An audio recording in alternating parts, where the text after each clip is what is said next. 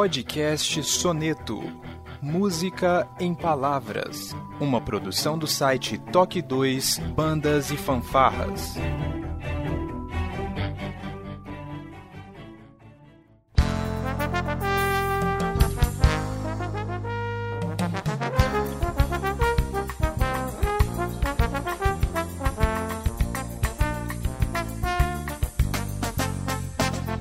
Dia, boa tarde, boa noite, sejam bem-vindos a mais um Toque 2 Podcast Bandas e Fanfarras no ritmo da vida na batida do coração, diretamente de Ribeirão Pires, São Paulo. Eu sou Josi Slay e hoje está aqui comigo, diretamente de Guarulhos, São Paulo, a cidade das chegadas, o professor e trombonista Felipe Sangali. Seja bem-vindo, Felipe. Olá, pessoal. Quando a gente fala de trombone é sempre um soneto especial. Vamos que vamos. É isso hoje tá cheio de trombonistas aqui, diretamente de Pindoretama, ele, o nosso mestre favorito, Wellington Souza. Seja bem-vindo, Wellington. Eu não sei se, se o pessoal já viu aquele funk que tem agora, que é Eu sou o mestre dos magos. Aí o cara aqui some.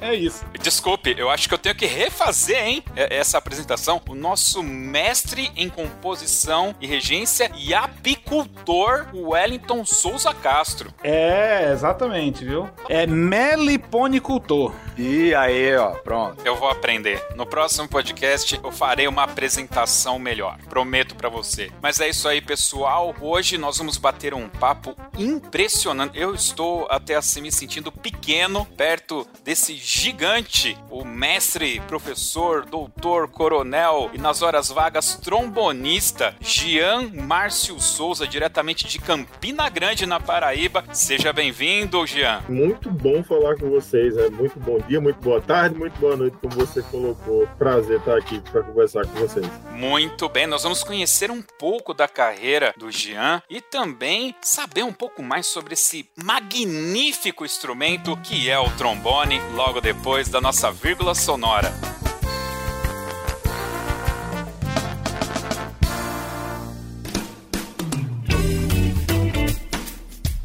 Olá, você está ouvindo o podcast do Toque 2 Bandas e Fanfarras, do site toque2.com.br. Para entrar em contato conosco, você pode acessar as nossas redes sociais através do nosso site ou então pelo e-mail contato@toque2.com.br. E se você gosta do nosso trabalho e deseja nos ajudar a produzir um conteúdo com qualidade cada vez melhor, acesse a nossa plataforma de contribuição pelo site apoia.se toque 2 e veja como contribuir. Este podcast tem o apoio cultural do Portal Brasil Sonoro. Clique, ouça e toque. Para ter acesso às partituras, visite o site brasilsonoro.com.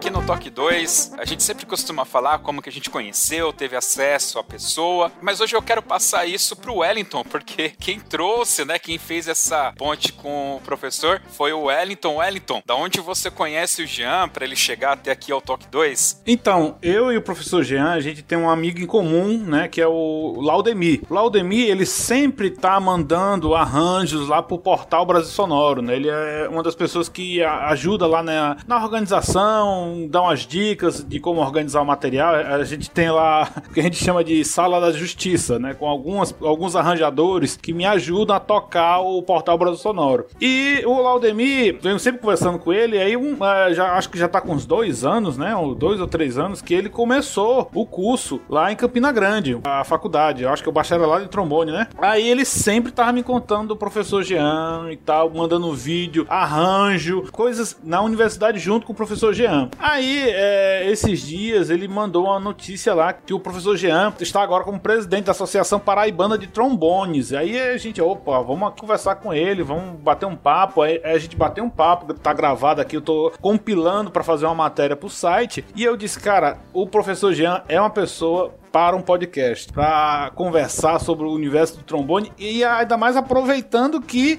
somos todos nós aqui trombonistas, né? Fale por você mesmo, tá? Opa! Ser trombonista, fale por você.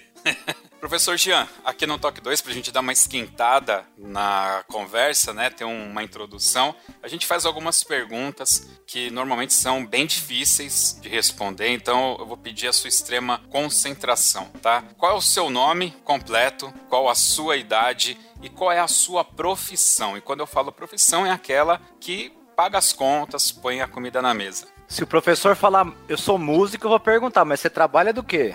Só pra deixar claro. Isso já foi, aconteceu demais. Me chamo Jean Márcio Souza da Silva, tenho 42 anos, natural de João Pessoa, na Paraíba, e minha profissão é professor universitário.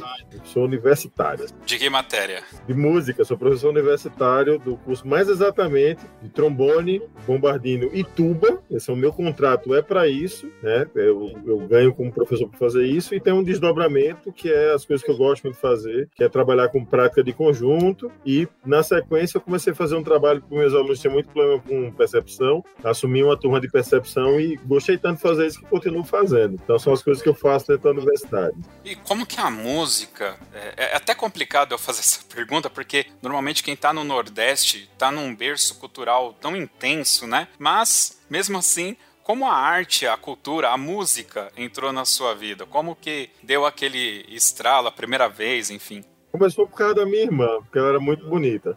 Entendeu? Mas deixa, agora eu vou explicar a história. Isso! A minha irmã foi modelo, certo? E era muito bonita desde muito jovem. A gente, assim, ela é só 10 meses mais velha do que eu. Ela nasceu em 20 de janeiro de 78, eu nasci em 28 de dezembro de 78. Então a gente parecia gêmeo, estudava tudo colado.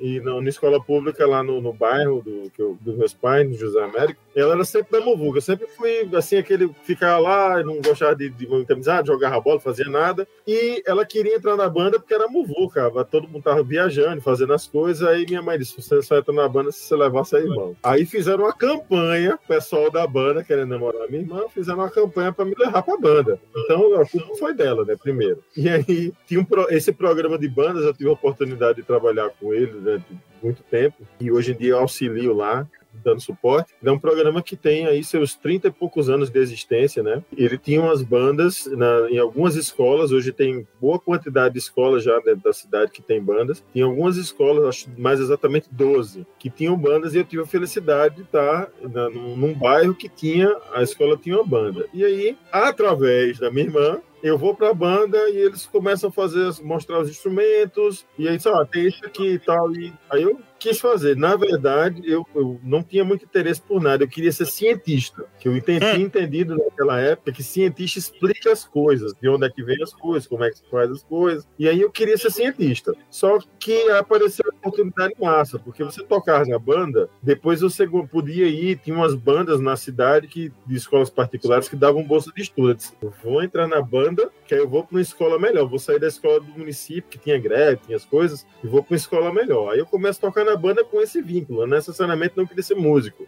Eu queria ser um cientista, estudar como é que as coisas, de onde é que as coisas vêm e como é que elas funcionam. Daí eu fui estudando, tocando, comecei a funcionar as coisas o meu professor de, da, da, banda não tinha muito conhecimento do, do, do, trombone, assim, aliás, não é que não tivesse, talvez não tivesse conhecimento, mas era uma didática da época, o que aconteceu em todo o Brasil, de ensinar o trombone transposto. Clave de sol. É, em vez de ser si bemol, tocava dó na primeira posição. Exato, tipo eu. Pô, isso aconteceu com muita gente, muita, muita, muita gente mesmo, né, no Brasil. Aí, pô, eu vou estudando, consigo passar para uma, uma banda que tinha uma bolsa de estudo. Aí nessa banda, numa escola particular, lá no, que não existe mais, o Colégio CPMAC, eles me mandam para fazer o curso de extensão na universidade para me capacitar. Quando eu chego lá, para ter aula com pessoa extraordinária, que é o professor Sandoval Moreno, que ainda é professor da universidade, aí fui falar com o Sandoval, ele estava muito ocupado, sobrecarregado com muito aluno. Aí um amigo meu que me levou era aluno da, da extensão do Radegundes, que era uma pessoa mega ocupada. Ele disse, não, mas a gente já está aqui, vamos conhecer meu professor? Aí eu, o trombone debaixo do braço, eu fui lá, né? Ele disse, ah, rapaz, tudo bem, não sei o que, trouxe o trombone? Eu disse, ah, legal. Aí, monta o trombone aí, toca alguma coisa pra mim? Aí, disse, aí eu montei, né? Ele disse, sabe a escala do maior? Eu disse, sei, que eu sabia na cabeça, né? Que era si, dó conversando daqui. Fui toquei pra ele, ele disse, muito interessante, toque de novo? Aí eu toquei. Aí ele disse, massa demais, bicho. Toca novamente. Aí toquei. Ele disse, olha, tem 17 anos que eu tô lecionando, eu tô quase convencido que isso é uma maneira de fazer mesmo esse negócio. Muito interessante. Agora, tu gostaria de saber como é que a maior parte das pessoas fazem isso? Eu disse, queria. Eu disse, pronto, eu tenho uns horários apertados, mas na segunda-feira eu tenho um aluno que depois eu vou dizer quem é esse aluno, que é muito meu amigo desde essa época, e é uma pessoa muito importante do Brasil. Ele, ele tem um aluno que vem de Recife para ter uma aula, e está se preparando para fazer mestrado, ele chega sempre atrasado. Ele vem da rodoviária para cá e sempre atrasa. Então você tem mais ou menos 15 minutos eu chego de duas horas, a sua aula termina quando ele chegar. Se demora mais, é geralmente 15 minutos. Se, 15 minutos na segunda, 15 minutos na quinta. Topa, eu topo. Esse cara era o Alexandre Magno, né, que é doutor em trombone performance e é muito meu amigo desde essa época. E aí começa a minha vida de estudar através disso. Veja essa, essa toda essa, essa, história. Aproveite se agarre nas coisas, né? E em nenhum momento a Degundes disse que eu estava errado. É aproveitar o que você faz. Ele disse, não, o seu... E de muitos anos depois, a gente falando sobre pedagogia da performance, disse que o entusiasmo, né? Você toca uma coisa, to, tocando as notas certas, mas não tem entusiasmo, não está se comunicando com nada, pode parecer até que está errado. E se você tocar, como alguns maestros aqui diziam, né? Na Big Band, você tocou uma nota errada, quando voltar, toca a mesma nota errada de novo, que vai parecer que é um arranjo novo, é uma, uma versão. Porque a convicção é muito importante na nossa área. Eu gostei muito da vontade que você tinha de fazer. Você não hesitou, pegou e é para fazer o quê? É, isso é uma coisa que ajuda a gente a entender quem são as pessoas que vão permanecer, né? E ele, ele, ele disse: olha, eu, eu, eu, vejo muita gente com facilidade, muita gente talentosa, mas às vezes o cara fica sempre, não, porque eu não, não tô pronto, tá? vem aqui tocar. Não, mas é porque eu não sei, eu não estudei, eu não sei o quê. Né? Disse, não, vem aqui tocar, tem a oportunidade, vem aqui, nem que seja tocar uma escala, mas toca, né? Então começou assim, desde esse princípio logo com a minha irmã, né? Que graças a Deus me incentivou e só para entrar na banda depois saiu, não quis fazer mais nada com isso, e eu fui fazer as coisas. Quando e como surgiu essa veia para se tornar professor? Porque eu sempre bato Ai. muito na tecla que o mercado musical é muito mais amplo do que a gente imagina, né? Eu falo muito para meus alunos. É, tem uns que falam, eu quero ser músico. Eu digo a eles, mas músico não é só aquele que toca. Um um professor de música não deixa de ser um músico e tem que se estudar e tudo isso. Eu queria saber do professor como que foi essa, essa transição aí para passar para ser professor eu desenvolvi dislexias na, na, na, infância. Algumas dislexias. Até hoje eu tenho dificuldade de contar. Então, o cartão de crédito é massa para mim. É, outro dia aqui na universidade, tinha, eu recebi 200 reais de nota de 20. Quase que eu de pânico. Eu estava num dia hiperativa tinha uma senhorinha do lado. Eu disse: Ó, oh, senhora, a senhora podia contar para mim isso aqui? Ela disse: Eu disse, olha, eu sou professor universitário, mas eu desenvolvi dislexia. Ah, eu sou professora também aqui do Departamento de Educação. Eu, eu, eu entendo que é dislexia. Ponto, eu estou num dia super estimulado. Eu não consigo contar e ela nota tudo igual, quando é diferente ainda é mais fácil. Eu não, não consigo contar direito até hoje. Então, meus irmãos aprenderam a ler mais ou menos 5 anos de idade, né? Meu pai que ensinou para eles. Meu pai era uma pessoa muito, foi considerada pessoa, essas crianças excepcionais na época dela, pessoa muito, muito desenrolada, aprendia tudo muito rápido, tá? mas não teve condição de botar os estudos para frente. Então ele tinha muita expectativa com meus irmãos, porque eles eram também muito desenrolados. E eu não, não sei, não entendo, enfim, e desenvolvi essas dislexias. Então vai, vai fazendo as coisas, só aprendo a ler mais ou menos com 9 para 10 anos. E eu gosto de contar isso para explicar por que, que eu sou professor, porque quando eu fui estudar música, lá conheci o Radegundes com mais ou menos 14 anos, eu ainda estava numa vibe tipo assim, minha mãe dizia: vá na padaria, comprar três ovos, quatro pães e não sei o que, mais não sei o que. Dizia assim: você esquecer de não se levar uma chinelada. Aí eu chegava na padaria e dizia: olha, tem ovo, eu acho que tem pão aí e tem alguma coisa com chinela, porque eu, eu me distraía muito fácil. E aí o que, que acontece? Eu conheço o Radegundes e ele começa a treinar, estudar, ensinar as escalas aqui na Paraíba, no, aqui no Rio Grande do Norte, Paraíba e Pernambuco. Normalmente você ensina as escalas de copo aos alunos, aí vai ensinando duas por aula. E aí, quando completou todas as escalas, aí ele dizia: Ah, vai para casa lembrando das posições e tal, e não se preocupe se não esquecer, eu acredito em você. E ele diz uma coisa maravilhosa na primeira aula: ele diz, olha, o que é que você quer fazer com a música? O trombone. Aí eu disse, eu sabia que era uma pessoa importante, eu não sabia, é, assim, o que podia fazer. Ele disse, olha, você pode fazer disso um hobby, você é muito bom tocando, fazer disso um hobby, né? Que você curte e ganhar dinheiro com outra coisa. Você pode fazer disso uma profissão, tocar bem ou o suficiente para que você ganhe dinheiro com isso. E você pode ser um exímio. Ele botou tanta purpurina nessa palavra que eu não sabia nem o que era, mas eu disse: Eu quero ser um exímio. Eu disse: Pois um exímio você será se você estiver disposto a pagar o preço. Depois eu vou entender que o exímio é, na verdade, essa disputa eterna que você tem consigo mesmo, de você sempre é procurar a melhor forma de fazer, entender o que você está fazendo, é, se expressar da melhor maneira. E aí, nesse processo, eu entendo que com 16 anos, quando eu entendi, quando eu começo a aprender todas as escalas e as coisas, porque tinha uma pessoa que acreditava em mim, entendia que eu não sabia nem o que era dislexia, né? Eu não se falava sobre isso. Mais tarde é que eu vou entender o que era mesmo entender que eu tenho essas dislexias, que hoje em dia eu lido muito melhor com elas. Mas ter uma pessoa que me amparasse dizendo, olha, faz assim o caminho das pedras, faz isso, faz isso, não tem problema se você esquecer, é normal, a gente esquece. A gente esquece trecho de concerto, quanto mais calo, você esquece. Agora, se você sempre trabalhar com isso, o seu cérebro vai se, vai se remodelando, ele já falava sobre isso, e você vai conseguir lembrar, né? Ele acreditava em mim, eu me sentia muito feliz por ter uma pessoa que acreditava em mim, que todo mundo dizia. Meu pai era, na melhor das intenções, ele dizia isso, na verdade, com grande preocupação. Ele dizia: olha, meu filho, essa, essa aqui vai ser contadora, porque era muito boa com números, não sei o que, desenrolada. Aí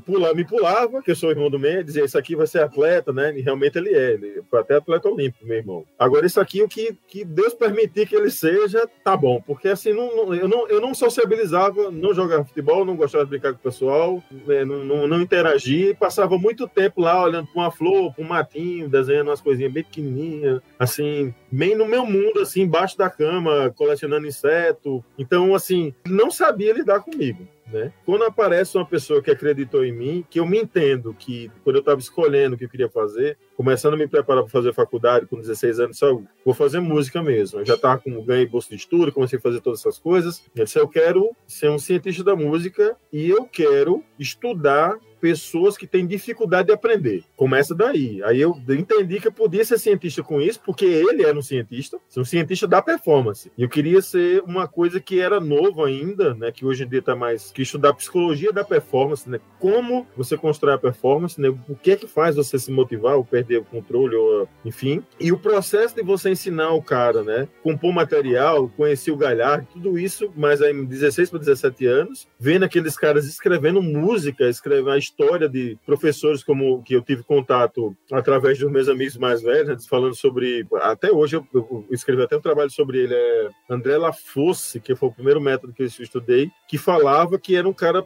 de possibilidades imensas, mas ele se dedicou, ele queria ser professor, então ele procurava as dificuldades dos alunos e transformava em lições para desenvolver o cara. Então ele ficava pesquisando isso. Não é o cara que tinha facilidade que só interessava ele. Basta, cuidava desse, mas era o que tinha dificuldade, porque esse ensinava muita coisa. Então vi o Galhardo falando sobre isso, ele escreveu os livros dele, não é para posteridade, ele escreveu para ser usado, para ser efetivo. Isso me movia muito. E aí eu decidi, daquele momento, lá 16 para 17 anos, que eu queria ser professor. O que eu ia fazer até chegar com isso, né? Que o Alexandre disse que precisava de uns de 12 a 15 anos, né? Eu levei 12. De 12 a 15 anos para conseguir se estabelecer na, na carreira, né? Lá para os 23 anos, eu já, já tinha dado aula no conservatório estadual, já tinha feito um bocado de coisa, e era o que era o grande prêmio para mim, eu era assistente do meu professor, né? Dava aula de graça, muito feliz, e ele ser a pessoa de confiança. Ele disse: Não, especialmente com casos complexos. O menino aqui não sabe soprar direito, não tá entendendo. Pronto, manda para mim. Eu só pegava, ficava mais atravessado que tinha, que eu queria entender o processo e assistir a aula de todo mundo, de tuba, de trompete, da pitlambu, de percussão. Eu queria entender sobre essa coisa de didática, uma coisa que hoje em dia a gente já tem um pouco mais de acesso. Então, tudo isso, esse foi o estralo para ser professor, fazer com que as pessoas, como eu, se não tivesse alguém que tivesse pegado a minha mão, tava perdido. Me diga aí, um cara que com 42 anos não consegue contar até 10 direito. Na orquestra eu decorava todos os compassos e não contava. Não contava, eu decorava tudinho, a música todinha, de todo mundo, e não contava. Porque eu começo, eu começo a contar, e isso é uma coisa que eu tenho muita dificuldade de lidar, eu me perco, entendeu? Então, se não tivesse alguém que tivesse feito isso, eu não estaria aqui, porque eu não sei fazer basicamente mais nada, né? Então, isso é uma coisa que eu gostaria de devolver. Por isso que eu quis ser professor. E se eu sempre converso com a minha esposa, se eu ganhasse milhões de reais, eu pegaria pelo menos uma parte desse milhão para melhorar o meu departamento podia até dizer, não, não pago meu salário mais não. Mas eu ainda continuaria dando aula, porque eu gosto disso, eu acho, me sinto útil, entende? Sabe uma coisa que você sente útil? Eu gosto muito de tocar. Sempre tem uma oportunidade, eu vou lá e toco, faço uma coisa. Esses dias eu tô com a boca meio esquisita, depois que eu tive Covid, aí o negócio, a sensação esquisita danada, mas eu acho que um bocado de gente, né? Aí eu tô bem cuidadoso com isso, assim. Tô fazendo aqui um, umas sequências que o Alexandre Magno passou para mim, para ter cuidado, mas não se preocupa com isso. É, acontece porque mexe com o sistema nervoso. Mas sempre dá uma oportunidade, eu vou e toco, porque gosto de tocar. vou e gravo, faço as coisas que tem que fazer. Mas ser professor é uma coisa que me faz acordar de manhã, dormir, ficar pensando, os alunos estão conseguindo fazer determinada coisa. Isso já fez com que eu produzisse material didático, outra coisa que agora, a partir desse ano, a gente vai publicar um monte de coisas aí para banda, para big band, Agora mesmo, antes de falar com vocês, eu estava fazendo isso. E da universidade, né, eu faço isso. Eu oriento meus alunos sempre descobrir o que é que o cara quer, né, mostrar as várias possibilidades, como o Felipe sugeriu que faça os alunos dele também, né, as pessoas têm uma visão muito reduzida. Eu mostro um monte de opção, falo sobre as dificuldades da área, por exemplo. Eu estava falando isso com o professor Donizete, né, da USP, falando sobre o negócio de que os, algumas pessoas não estão conseguindo passar nos concursos militares. Aí isso leva, ah, precisa de um material que treine o pessoal, que é, por que, que não está passando? Aí não está passando porque às vezes o cara toca Grondol, sabe as linguagens todinhas, Fernando Davi, conhece o Mossosfone, conhece tudo isso de linguagem, mas não sabe tocar dentro da linguagem do dobrado militar, da linguagem de tocar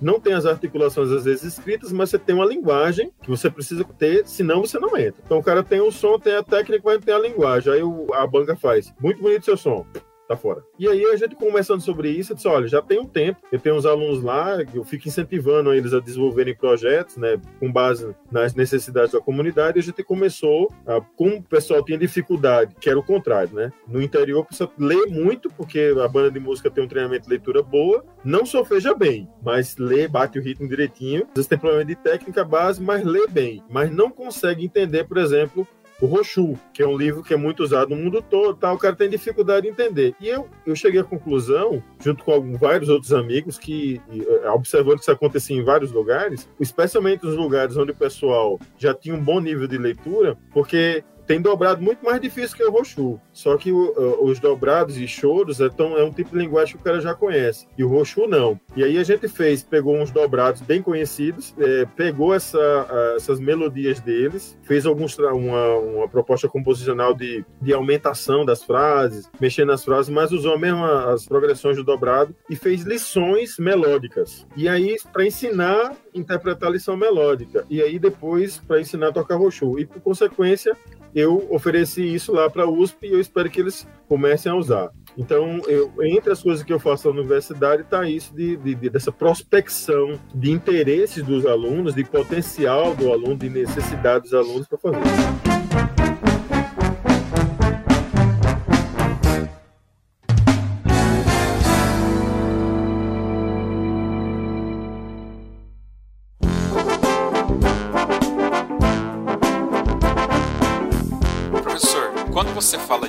linguagem para o nosso ouvinte que está começando lá na banda marcial no interior, com aquele professor que está ensinando ele a tocar o trombone em clave de sol. O que que você quer dizer quando você fala nessa questão da linguagem, a linguagem do dobrado? É o seguinte, vou dar um exemplo para vocês. Vassourinha, vassourinha é assim.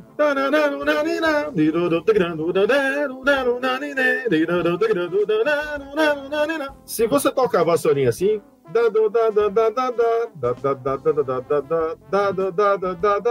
ainda é vassourinha. A linguagem é essa, é essa maneira de articular que às vezes não está escrita, mas também de, de acentuar uma coisa que, que, é bem particular. Na música barroca, você vai ter, por exemplo, sei lá, o cara aqui do barroco é a gente toca as transcrições. Uh, Benedetto Marcello.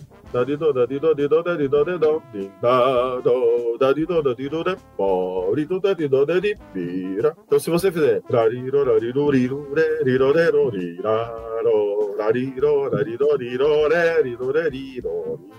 Se você começa a botar os acentos que é de outro estilo de música, isso modifica a linguagem. Então, o que é a linguagem? É como um sotaque. Então, você está em São Paulo, você tem um sotaque dentro da grande São Paulo, dentro do estado de São Paulo, você tem variações desse sotaque também. Dentro da Paraíba, a gente tem lugares que tem um sotaque mais pesado, mais cantado, menos. Né? João Pessoa, você tem um pouquinho menos. A minha esposa sempre fala isso, que as mulheres, por exemplo, são mais nasal. Aí já tem outras características também, junto com o sotaque. Se você está no, no Ceará, determinadas regiões do Ceará, você tem um, um sotaque mais característico. Então, a linguagem, nesse sentido, ela seria: você está dizendo a mesma palavra, mas é de acordo com você tá, o lugar que você está, ela tem um sotaque. Então, de acordo com o gênero de música, você está a mesma nota lá, a mesma divisão no barroco, no classicismo, no romantismo, ela não é exatamente se toca do mesmo jeito, né? Se você estiver falando de música brasileira, dentro do Brasil, você toca dobrado é uma coisa, né? De maneira geral, tem uma maneira de articular específica. Se você tocar a mesma divisão dentro do choro, ele vai ter uma certa característica. Dentro, do gênero, dentro dos subgêneros do choro, ele vai ter outra. Então, ele seria, de maneira geral, seria um sotaque, gente porta, poita, porta, né? E as variações disso. O cabo vai, vai dizer, ah, não, mas o meu é mais certo, meu é mais errado. Nem tem mais certo, nem mais errado. Você precisa respeitar a sua característica, né? Então, poita, porta, porta, enfim, todas as variações que possam ter disso. E cada um que defenda quem tá mais certo que o outro, mas eu acho só que é, cada um tem o seu, tem o seu, sua característica que você pode entender como um sotaque, assim como você tem nesses sotaques, essas variações de articulação, que está escrito até das interpretações dessas essas articulações escritas, dependendo do, do momento histórico onde aquela música está inserida, da linguagem que ela está inserida, ela vai pedir se é francesa, se é alemã, né? Se você está falando de trecho de orquestra também, se vai ter esses sotaques diferentes. Eu tenho os alunos que se preparam para festivais para ir para a França, para a Alemanha, para os Estados Unidos. Só, música francesa, por melhor que seja lá o Joles tocando, escuta o Bonner Ravel dos franceses, porque é,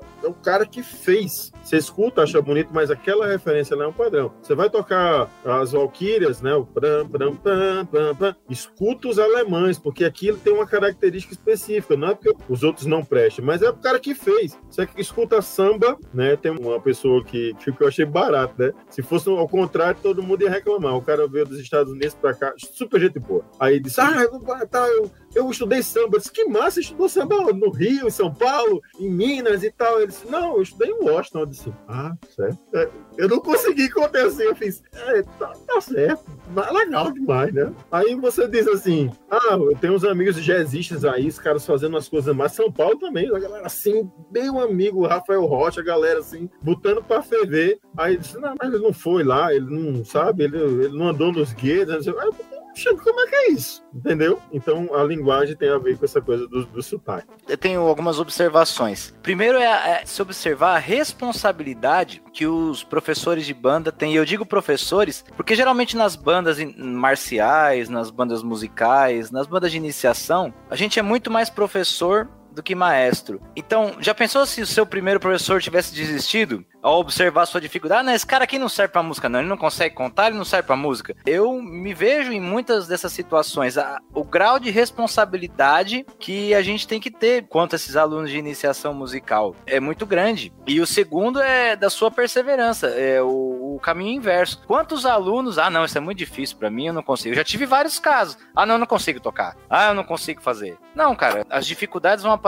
para todos e cabe a nós driblarmos. Eu sempre tive dificuldade com tocar agudo. Depois de um, eu estudei com o professor Donizete e depois de um bom tempo que foi destravar isso na minha, na minha cabeça, né? Então, já só para salientar essa importância do quão importante é na sua banda você ser um professor acima de tudo, identificar as dificuldades, pesquisar as dificuldades dos alunos. Não existe receita de bolo. Tem gente que, que a gente ouve por aqui, ah, eu quero um método de trombone, achando que aquele método vai resolver a sua vida. E cada caso é um caso, né? Um método é como se fosse uma bula de remédio. Para cada um é, é de um jeito. Super apoio, Felipe. Assim, eu, eu vejo né, o, o, heroísmo das pessoas. E no Ceará eu encontrei com o pessoal dizer, falando sobre essa concepção de criar método com base na necessidade, né? Numa invenção minha, o Galhardo já fazia aqui no Brasil. Emory Hamilton trabalhava no um sentido parecido com, com esse também, resolvendo as coisas cantando, sofejando, coisas para diminuir o desgaste da boca, enfim. Então, a história também do, do André Lafosco que eu acho fantástica, né, de pesquisar a dificuldade. Os alunos que mais me ensinaram, inclusive de como ser mais disciplinado, foram os que tinham mais dificuldades. Eu tive pessoas aqui que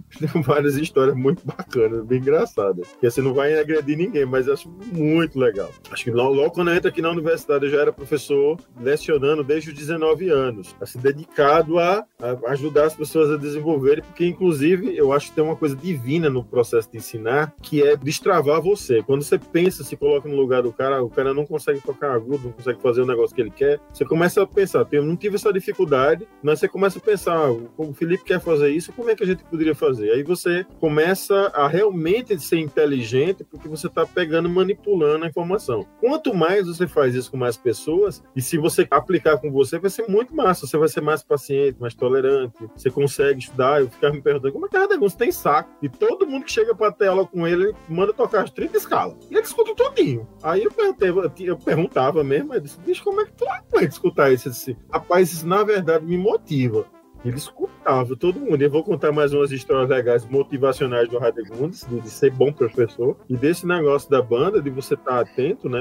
Eu já estava falando em off aqui com os Josilei sobre ser maestro, sobre ser ou não maestro, sei o quê. Eu acho o maestro na igreja, que marcou muito, ele não era um bom músico. Ele mesmo dizia. Não era dos músicos mais que estudavam mais, não. Mas ele era um importante gestor e atento a cuidar da, da, da gente. Ele dizer assim: olha, você precisa conversar com seu professor você está com problema de, de entender esse ritmo aqui, vamos. Botava, tinha os monitores, né? O pessoal da, da banda que fazia graduação, ele, ele fazia, estudava letras. Tocava clarinete no exército e estudava letras. Mas é uma pessoa que era muito dedicada zelar e estava lá, não, vamos aqui, senta. E eu uso muito essa frase, estou colocando com o pessoal na igreja, em vários lugares, especialmente alunos, né? Se você está tocando aqui no naipe, não consegue, não está entendendo, pula para próximo. E aí separa o que você não consegue fazer e me mostra que a gente vai achar um jeito de fazer. Não deixa de ensaiar. A nota que você conseguir tocar, toca, esteja aqui junto. E ele fazia isso, então você se tinha muito motivado. Tocava às vezes. É, o primeiro dobrado que eu aprendi lá, que era quatro dias de viagem, é um dobrado imenso, muito grande. Eu não conseguia decorar tudo. Ele dizia: Não, vamos por isso, só sei duas horas.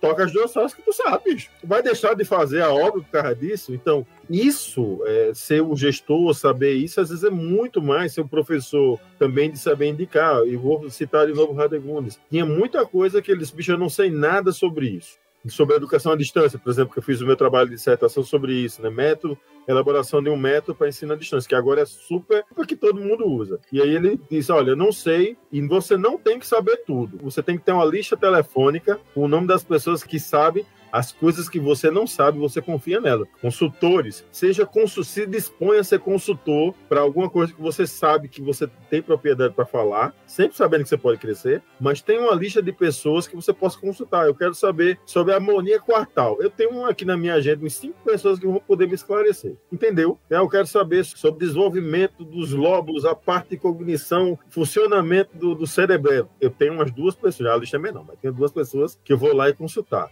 Então, isso é extremamente importante. E o professor da banda, e muitas pessoas, é uma das coisas que eu quero fazer aqui na associação, é fazer uma lista de tanto maestros como trombonistas, que mesmo que não estudassem, não teve a oportunidade de estudar, ou não era prioridade dele, mas foram pessoas extremamente importantes no incentivo da região, aqui dentro do estado, dizendo, oh, vamos estudar, vamos, vai estudar, vai procurar estudar, tem uma história aqui do senhorzinho, até da igreja, que todo mundo fala sobre isso com muita emoção, de dizer assim: olha, ele ia lá em casa na caminhonete, na época hoje, que hoje não pode, né? Botava todo mundo em cima, a gente hum. com fome, ele comprava um saco de pão grande lá, pagava pastel pra gente, e a gente ensaiava. Isso tá fazendo o que aí no meio da rua? Vamos ensaiar. E levava, e vamos fazer alvorada, e vamos tocar, e movimentava. E nem todo mundo virou músico, mas a parte legal é que ele deu uma, deu uma possibilidade de dar direcionamento, e eu queria reconhecer isso. Olha, chama Damião Pereira, tem até uma música dedicada a ele aqui. Damião Pereira foi uma opção muito importante aqui, nesses últimos 30 anos aqui da, na cidade,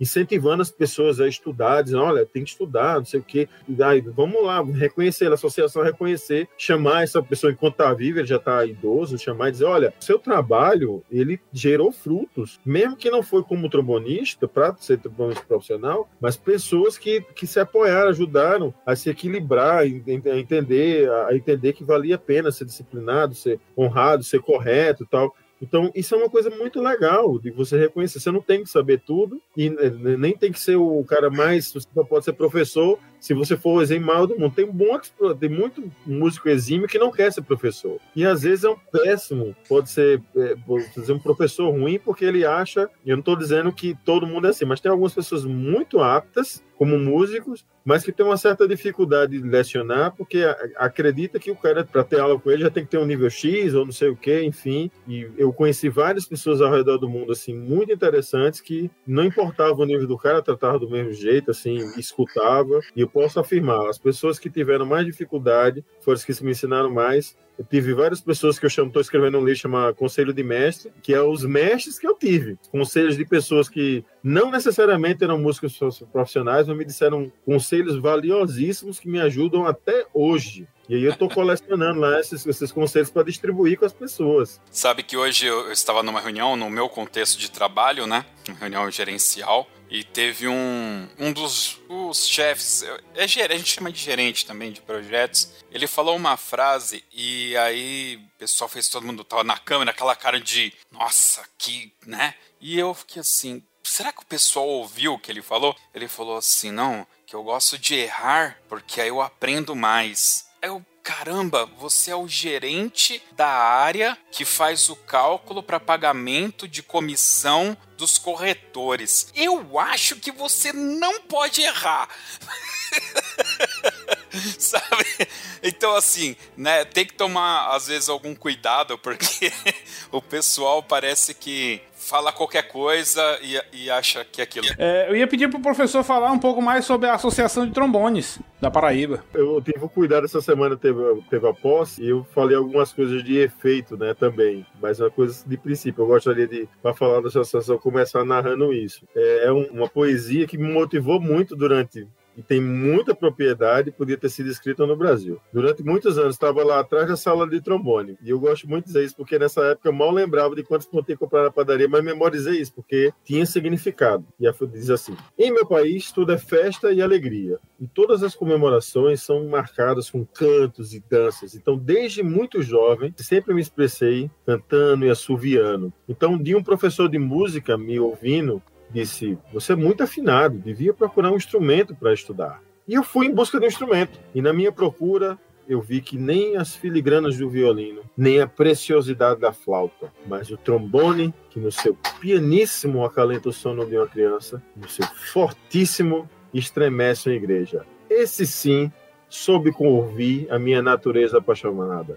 Maribé Yugoslávia, 1946, do grande Bradimir Louca. Eu comecei um negócio da reunião falando sobre isso. É uma coisa de muito efeito, mas é uma coisa de você fazer escolhas, de você é, aproveitar sua energia, aproveitar sua criatividade. Podia ter sido escrito no Brasil, o povo brasileiro é muito assim. A Associação Paraibana de Trombonistas, ela foi criada em 2005 e ela foi fundada pelo professor Sandoval Moreno, até hoje professor da universidade, ele foi presidente duas vezes, na primeira mandato. O segundo mandato foi do professor Alexandre Magno, professor doutor Alexandre Magno. O terceiro mandato, professor Sandoval Moreno, onde eu tive a oportunidade de ser secretário dele. E agora eu me candidatei com o Marlon Barros, que é professor do Instituto Federal aqui, um dos trombonistas formidáveis que o Brasil tem atualmente, é muito talentoso. E a gente compõe a diretoria da Associação Paraibana de Trombonistas. Então, a Associação Paraibana de Trombonistas, ela nasce já depois da, da morte do Radegundes, mas apoiada numa premissa que ele tinha, que eu acho muito digna, que é de alcançar as pessoas não esperar que elas vão até onde você esteja, mas ela alcançar elas. Então, uh, ele foi um dos fundadores da Associação Nacional, né, junto com o professor Galhardo e vários outros tromonistas importantes da cena na, na, cena brasileira internacional, e apoiados pela Associação Internacional. E no decorrer, a gente foi vendo que ter as associações menores ajudava a tomar conta. E uma das ideias do Radegundes, que foi uma das ideias, inclusive, que ajudou é, dar amparo no projeto de criação do Departamento de Música da Universidade que eu trabalho hoje em dia, e me deixa muito honrado trabalhar, mesmo que eu saí da minha cidade natal, mas trabalhar mais no interior, porque eu faço parte ainda dessa ideia de estender, né? A ideia de ter uma espinha dorsal atravessando o estado inteiro, onde as pessoas pudessem, não precisassem viajar tanto para ter alcance uma informação e a gente pudesse alcançar elas. Né? A gente ainda trabalha com isso, já está tá se estendendo, é um projeto de 20 anos, né? A gente já cumpriu aí a metade desse prazo, um bom crescimento, mesmo todas essas coisas governamentais e, e os concursos diminuíram e tal, mas a gente tem um, vários projetos de, de, de alcance. Então, a associação, ela sempre teve ações, né? Um evento anual e sempre teve ações, desde a sua fundação, as caravanas, onde ela ia nas localidades né, mais distantes da, da capital para levar essa possibilidade, mostrar o trombone e falar sobre possibilidades. Olha, você já pensou que você podia fazer com o trombone? Lá, aquela fala do Radegun, você podia ser profissional, podia tocar, tem exército, tem orquestra, tem não sei o quê, tem professor, tem conservatório, tem Instituto Federal, tem universidade, tem ser freelancer, tem você gravar disco, tem ah, produtor, enfim, você pode fazer um monte de coisa. Mas as pessoas só sabem se elas verem, né? Dizer, olha, eu quero fazer isso, eu vi tal pessoa tocando, quero tocar assim também. Vi um cara tocando dois, três instrumentos, ah, eu quero tocar também. Ah, eu vi um cara tocando trombone contrabaixo, ah, eu quero tocar também, eu quero saber como é. Então, é, é essa ideia base de levar até as pessoas. E atualmente a gente tem algumas coisas que são apoiadas nessa premissa, eu venho montando aqui, montei uma carta de apresentação e fui, graças a Deus, bem aceito pelos meus colegas. A gente fez uma chapa só. Tinha a intenção de tornar mais útil. Eu trouxe algumas ideias que eu espero implementar para fazer com que as pessoas entendam qual a importância de ser membro dessa associação. Ah, por que, que eu vou ser membro da associação ou de qualquer associação? O que é que eu ganho com isso? Quais são essas acessibilidades que essa associação promove? O que, que ela, que é que eu ganho estando nela que eu não ganharia estando fora.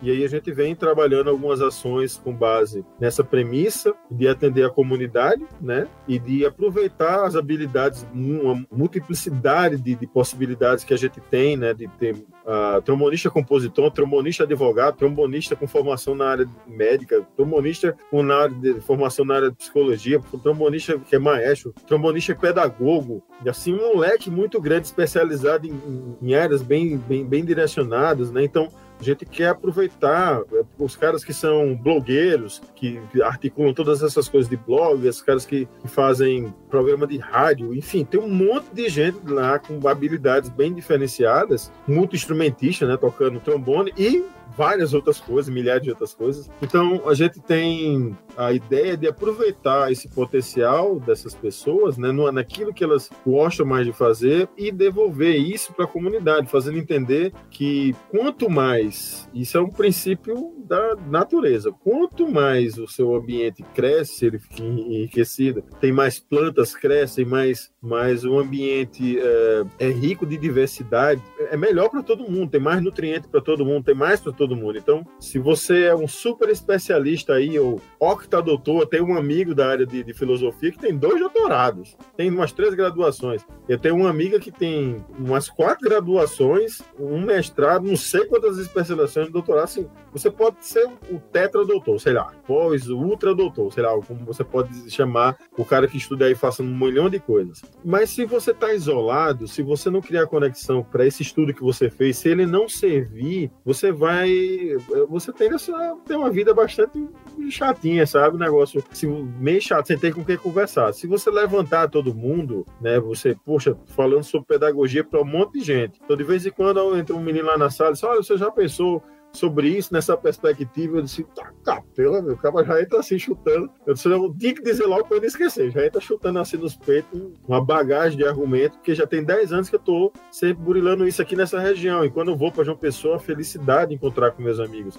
e poder conversar com uma, uma variedade de, coisa, de coisas, de desdobramento sobre a pedagogia é, é maravilhoso. Então, quanto mais gente estuda, quanto mais gente tem acesso, mais legal fica o ambiente. Então, a, ideia da associação, a ideia base é distribuir essa informação que está muito centralizada, assim como acontece no Rio, em São Paulo, em todo lugar. Tem uma tendência de centralizar, não é porque as pessoas não queiram ser úteis, mas porque a conveniência também, o mercado, ela aglutina essa informação. E aí tem algumas pessoas e algumas iniciativas que vão espalhando isso, e a gente tem essa ideia de, de sistematizar essa distribuição de informação, já com todas essas ferramentas que temos à disposição. Inclusive, esse aplicativo que vocês estão usando aqui, a gente vai também dar uma estudada nele, que é para usar, que eu achei ele muito mara e bem facinho de usar.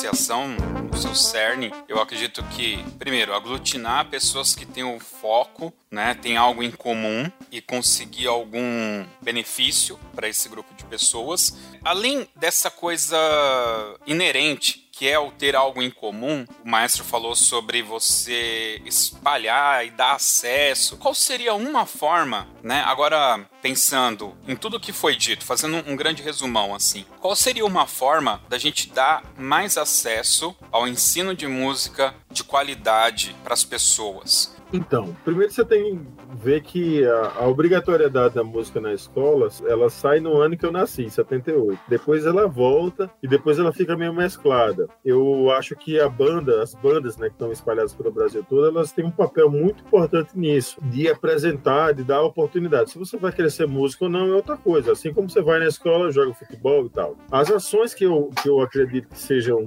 mais viáveis, né? E eu estou trabalhando aqui, catando o pessoal de banco, estou conversando com o pessoal assim, com menos dias no bocado de gente que tem dinheiro para gastar com isso. E diz, ah, mas eu não acho que não sei o que.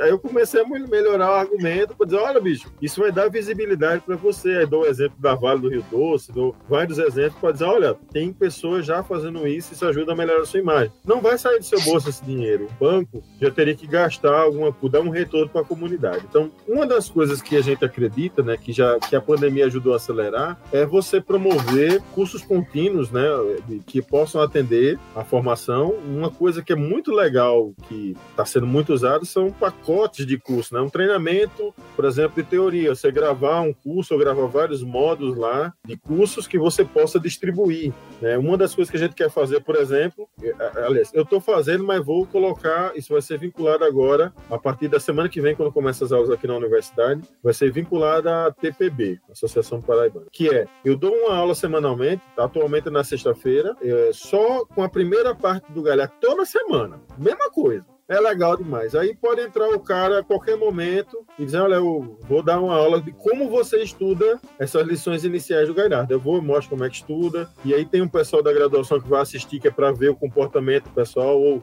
para reforçar o conhecimento sobre estratégias de estudar. Então eu vou falando sobre várias estratégias diferentes. A gente vai começar a gravar essas coisas e disponibilizar, que é para o cara dizer: ah, Eu quero saber como é que estuda tal coisa. A exemplo do que o professor Felipe Sagali falou, né? Não é o método em si, né? A gente joga nos peitos o método e vai resolver. Ah, você compra o Arban lá e estuda até o final, que no final tu é profissional. No final tu não tem nem boca para tocar. Não. Mas é você pegar o material e dizer, olha, você tem que pensar nisso quando está estudando, você tem que pensar, observar esses, esses aspectos, estuda assim, estuda frase em frase, estuda, nesse caso aqui, estuda assim, você tem dificuldade com o som, aí o menino, ah, eu tenho, eu não consigo tocar essa nota, então você vai fazer isso aqui, assim, assim, assado, por que esse livro? Que em relação a vários outros livros, inclusive o que eu estudei, na época que estava fazendo formação da digitação, que é você aprender onde fica as posições do instrumento, o galhar, ele é mais lento nesse processo, ele dá tempo de você formar mais a boca. Já livros como Peretti, como onde ela fosse, rápida, na primeira lição você já tem lá, da primeira lição de formação de digitação, você já tem o harmônico de Fá. Então, aí por que que tem? Aí tem um motivo de ter isso, né? Que os instrumentos franceses, na época dele, eram bem simples e ele era bem categórico e não deixava que os alunos tocassem com trombone de rotor.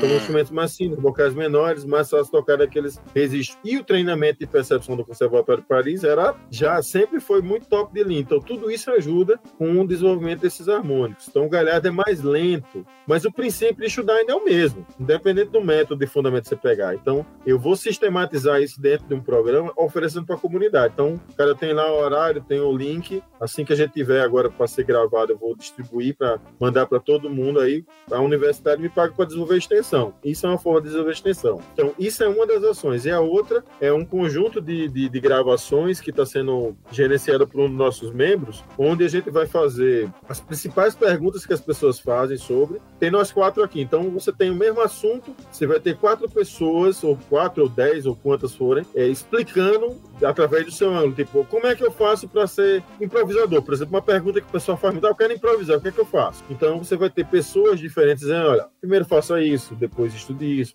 Aí você vai ter várias pessoas diferentes para poder reforçar a ideia, né? Como o meu professor dizia. O legal de você ir para outro festival, outras coisas, conhecer dos professores, é às vezes escutar o cara dizendo a mesma coisa que eu estou dizendo de uma forma diferente, para você entender que não é sou eu que estou dizendo, é porque tem um sistema armado. Não é a única forma de fazer, mas tem uma média de pessoas falando, é, de, defendendo os mesmos argumentos. Não conheço ninguém que defenda a história de tocar bem sem estudar.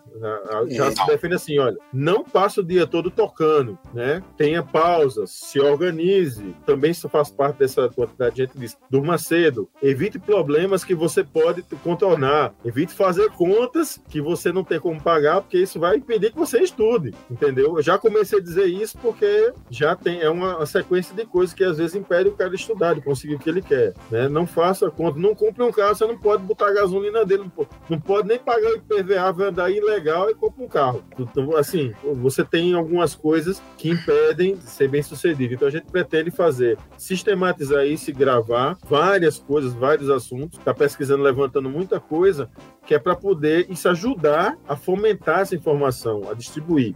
E o programa do Estado mesmo, do programa de bandas do Estado, a gente se ofereceu, não é uma ideia minha, né, de outro membro aqui, muito deu uma sacada legal, dizendo, não, vamos, vamos se oferecer para o Estado e fazer alguma coisa com eles. E aí eles casam, ah, vamos fazer uma capacitação aqui continuada. E eles não tem dinheiro para dar, mas a gente pode, tipo, o cara que deu aula, o nosso membro que deu aula, ele vai ganhar um certificado de carga horária, isso é muito bom para o currículo dele até porque é uma capacitação de professores. E a gente pode treinar esse cara, enfim, a gente tem. Essas são as três ações iniciais essa parte de, de, dessa aula que já existe, que vai ser perene agora, porque mesmo quando eu tiver de férias, eu posso passar essa bola para outro aluno quando eu tiver doente, ou um outro membro da associação, dar continuidade a isso, né, para sempre ter lá atendendo o pessoal, levantando questões. O segundo é esse gravar esses pequenos vídeos que atendam, já nutridos pelas essas perguntas e principais questões que as pessoas que a gente está levantando, para gerar um, um, material aí de continuidade para o nosso, o nosso é, YouTube YouTube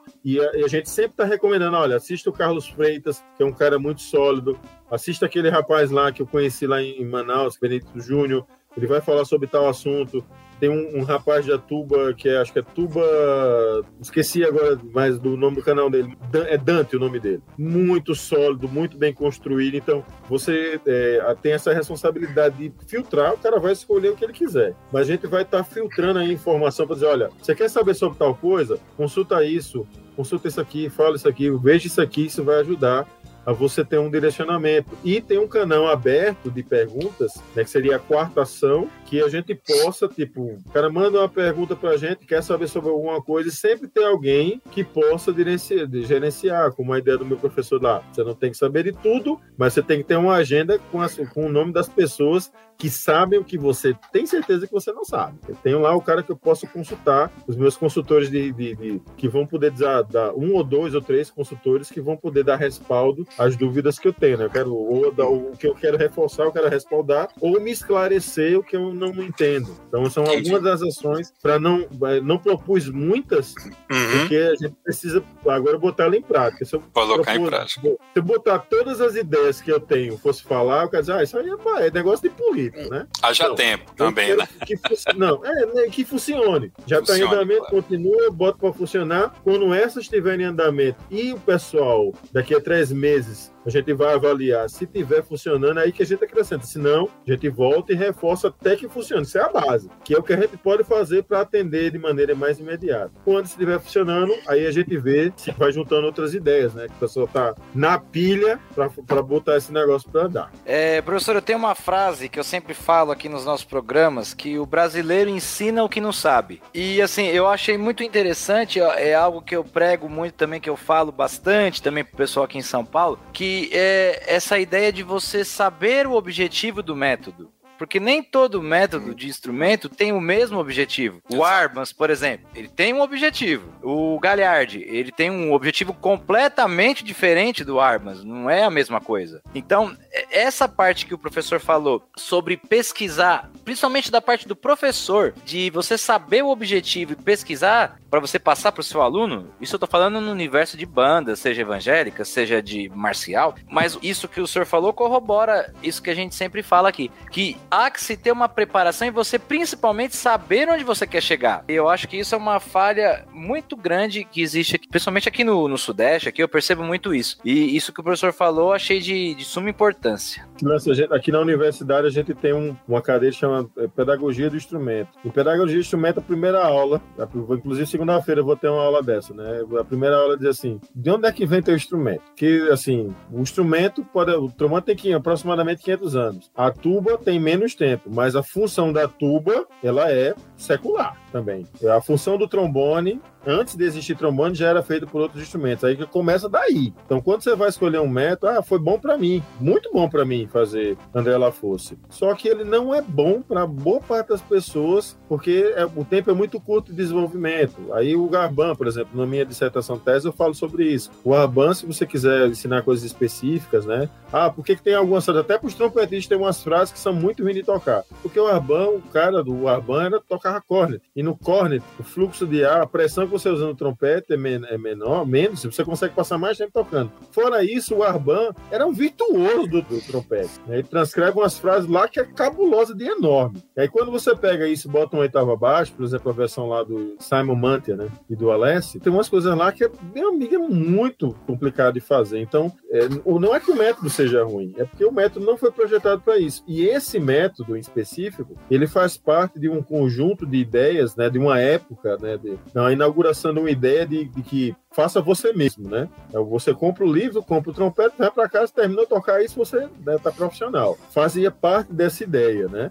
Também tem que, tem que relacionar isso. Então você pode usar as sessões do Arban, tem umas sessões que eu gosto muito, eu tenho até uma, um, um, projeto de transcrição para as características do Arban, para fazer ele numa uma quarta abaixo e harmonizar tudo. Aí eu acabei, um amigo meu me mandou um, um manuscrito lá de um cara que fez na França, fez alguns dos estudos do característico, harmonizou, fez um piano sabe? Pronto, aí já menos uma coisa para fazer, né? Mas assim, é você entender, estudar né? o que é um método, o que é, o que é metodologia, o que é método e como é que você escolhe. Então você, eu tenho muito material, tem método com força e tem PDF com força. Eu toquei tudinho não, mas eu vou sento todos os anos eu sento para analisar, entender como é a linguagem do cara, levo para aula, mostrar para o cara, olha, tem isso aqui.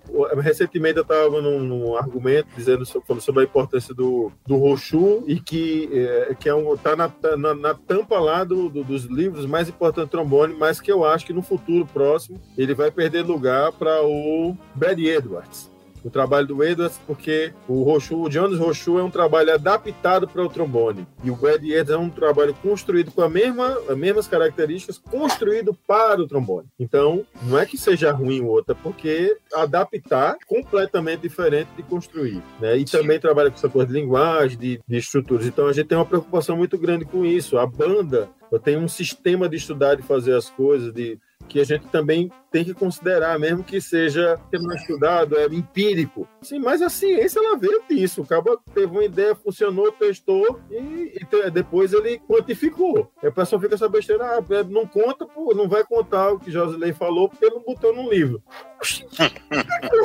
Aí não conta, não. Aí Galhardo não escreveu num livro, não conta, não, a, como é que ele fazia o negócio, entendeu? O Radegundes, que não escreveu num livro, aí não vai contar, não. Estude de frase em frase, né? Se, se for difícil demais você tocar em frase em frase, provavelmente você está tocando alguma coisa que não deveria. Tá difícil para você tocar por uma frase, você deve estar tocando alguma coisa que não deveria. Mas se você tiver que tocar, estude de compasso compasso. Da primeira nota do compasso até a primeira nota do segundo, toque no mínimo duas vezes, no máximo três. E por que isso? Porque no mínimo duas seu cérebro reconhece por padrão, no máximo três, porque depois disso ele começa a entrar no automático. Aí você estuda o próximo passo, para você poder aprender a estudar. Então, o cara não escreveu isso. Eu lembro, consigo narrar palavra por palavra por causa do meu tipo de memória mas eu vou ter que redigir porque já começa a perder detalhes com o tempo. Mas o fato do cara não ter dito não quer dizer que isso não é uma informação valiosa. queria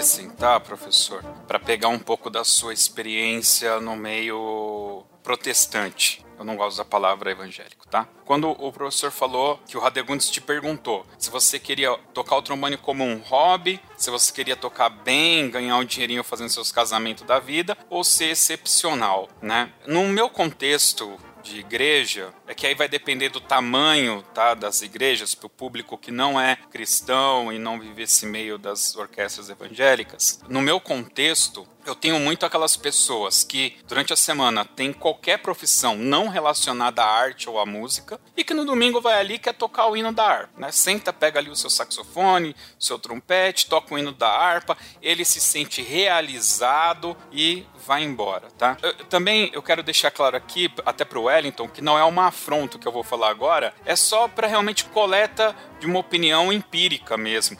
Não tão empírica porque você é, trabalha com educação musical e tem uma outra percepção, né? com certeza pode ser diferente da minha. Então eu entendo, por exemplo, que eu não posso naquele meu contexto, falar para um trombonista, para um eufonista, para um tubista, que ele só vai executar na banda se ele lê em clave de Fá. Porque, eventualmente, eu, como maestro, e aspas nesse maestro, sou um trompetista, que também sou um cara que sou frentista de posto. E no domingo eu tô ali regendo a banda, né? E eu sei ler em clave de sol. Então eu vou ensinar o, o queridão lá a tocar o bombardino, o eufônio, né? O bombardino, Rex na clave de sol. Eu vou ensinar o tubista em si bemol lá tocar na clave de sol. O trombone eu vou ensinar o de pisto ainda, que eu particularmente não gosto, mas enfim. E vai ser em clave de sol também. E tudo isso está conectado porque a gente está falando de um ambiente, né, em que isso é, eu vou usar a palavra aqui, aceitável. Naquele contexto ele é aceitável. E eu acho que é normal. Vem alguém que não está nesse contexto, vai falar, mesmo, que absurdo. Trombone é em clave de Fá, eufônio é em clave de Fá, tuba é em clave de Fá e tal. Existe alguma linha de pensamento acadêmico em respeito a essas formas bizarras de ensino musical. Eu vou usar até essa palavra bizarra mesmo, porque eu sei que é, é realmente fora do contexto, tá? É, e hoje eu leio em clave de Fá, mas eu leio transportando. Então, quando eu vejo uma figura... O Politiuski também, meu amigo, ele tá na OSESP. Ô, oh, besteira. Então, então, mas eu, li, eu leio lá na quarta linha, né? Que seria o Fá, eu já leio o Sol e toco fechado, entendeu? Como que é a minha leitura? Eu decorei o som da clave de Sol lendo na clave de Fá, que é uma loucura isso, né? Tem outros exemplos, né? Mas eu, eu tô falando do Wagner porque aconteceu recentemente num, num momento desse, ele falou, ah, o que aconteceu foi quando eu aprendi como criança. Deixa eu falar uma coisa, du duas coisas. Primeiro, é sobre esse universo protestante. A primeira coisa que eu tenho dito muito isso, começou com uma piada, né? Mas é uma coisa séria. Sabe aquela pessoa bem desafinada, aquela senhorinha? Sempre tem. Todo lugar tem. Irmã Ana do Gênesis. Nossa, que é bem desafinada assim, que nossa, que quando ela, ela chega é, é, um cluster o tempo todinho, sabe? Deus recebe. Por quê? É. Porque ela tá dando tudo que ela pode dar. Sabe de quem ela não recebe? De mim, se eu tô lá limando o negócio e chega lá tocar de qualquer jeito. Aí ele não vai receber porque a, a intenção é muito importante. Agora, se você tem uma, uma, uma comunidade que tem acesso à informação, a, a, gerar informação, e essa pessoa vai se capacitar, você tem que oferecer canais, como o maestro lá na igreja diz, ah, vai estudar, vai estudar, né, né? Vai botando o canal. E eu quero falar sobre esse negócio do, do esdrúxulo, né, do instrumento, do errado. Tem uma, uma discussão muito grande no Brasil sobre esse negócio da tuba ser transposta ou não, né? E eu tava dizendo, eu acho muito difícil que os mestres de bandas militares, que é onde tem o maior mercado para absorver essas, esses instrumentistas, eles toquem fogo no seu repertório e botam tudo em dó, certo? Então o que é que acontece? Você, quando vai, eu vou treinar o cara, eu sempre tento aproveitar ele, né? Do, do que ele faz. Ah, você quer ser músico de orquestra? Você e tem um menino, ah, eu quero, eu quero esquecer, mas eu gosto de tocar isso, eu gosto de tocar em, em si bemol e tal. Então vou ensinar você a transpor. Ah, mas isso é. Cara, eu tenho muitos exemplos no mundo. Primeiro, trombone, para não falar só do Wagner, que é um excelente professor, um excelente músico. E o Wagner tem que pensar uma coisa muito rápido, ele faz isso que você faz. Né? E o, eu conheci o Lyndon Brett Baker, ele é o primeiro trombone da banda da Guarda Elizabetana. Meu irmão é muito carreiro. E o bicho toca, toca desse jeito, porque ele é lá, de, para não dizer que só acontece no Brasil, para dar um exemplo aí carregado. Tem outros exemplos também, mas esse, rapaz, porque o bicho é muito carregado. É um virtuoso E era assim, ele foi professor e salvo, né? Foi educado e treinado pelo grande, como é, tem até os o Dennis Wick, né, que é um grande pedagogo, grande professor do, da Inglaterra. E Tem ele aquele- teve aqui em Natal. Tem aquele O- livro, né, professor? Do Dennis Wick, tem aquele livro. Dennis Wick é é uma, uma sumidade. E o, o Lyndon Brett Baker, quando eu estava fazendo mestrado, eu tive a oportunidade de entrevistar ele. Aí a gente conversou antes, eu, quero, eu disse, ah, eu faço mestrado também. Eu disse, ah, isso faz o quê? Aí ele disse, educação musical. Aí, ele, aí eu fiz, poxa, por que o pessoal tem essa ideia? Não, e por que não faz? E por que não performance? Porque eu quero devolver. O rapaz chega, deu um, deu um abraço nele, você é um lindo. Você, eu quero devolver aquilo que me ofereceram. Eu tive a oportunidade de, das pessoas mostrar alternativa para as coisas. A educação musical me, me mostra isso de forma muito mais, é, mais sólida do que a performance. Então eu, eu, eu faço mestrado em educação musical Maravilha. né? Então, Maravilha.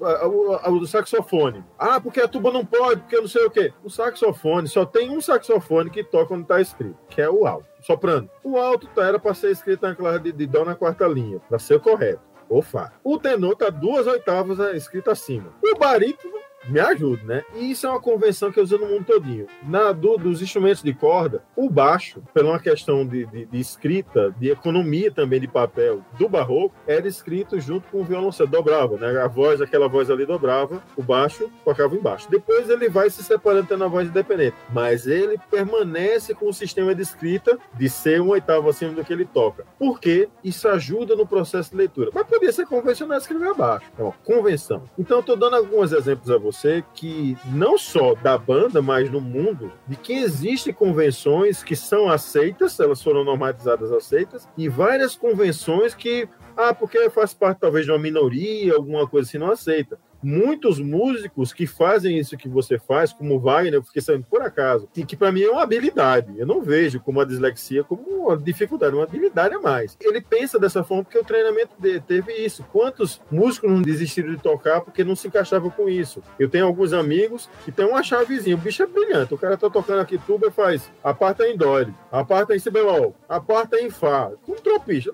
O bicho vai lá e toca. Eu tenho um aluno que está com desenvolvimento de leitura. Você pode botar de cabeça para baixo o bicho desenvolver um reflexo de leitura da gota. De pegar o que tiver, ele prefere tocar em si bemol, sem transpono, né? Mas ele toca na clave de Fá, porque sabe, eu gosto mais de tocar em banda. Eu, eu sinto é o que eu gosto de fazer. Eu disse, bicho, você apoia isso, então vamos ser um tubicho de banda de vamos conhecer o repertório, tocar as coisas. E as peças da universidade, como eu ensino de frase em frase, não faz diferença, porque ele teve tempo de desenvolver. Só que agora ele tem uma leitura tão ligeira que, Vai entendeu? Não, beleza. não faz mais diferença. Aí você diria, ah, isso é errado. Sim, e o, clarinetista que não toca mais o, o clarinete lá de ser usado na época de Mozart, não é muito usado, e toca no si bemol. Aí pronto, ele também não vai. Ou o trompetista que tem o trompete em fá, o trompete em ré. Então quando o cara vem com esse papo, eu boto da canela na goela dele assim, um monte de informações. Tá certo, você pode acreditar nisso, é uma opção sua.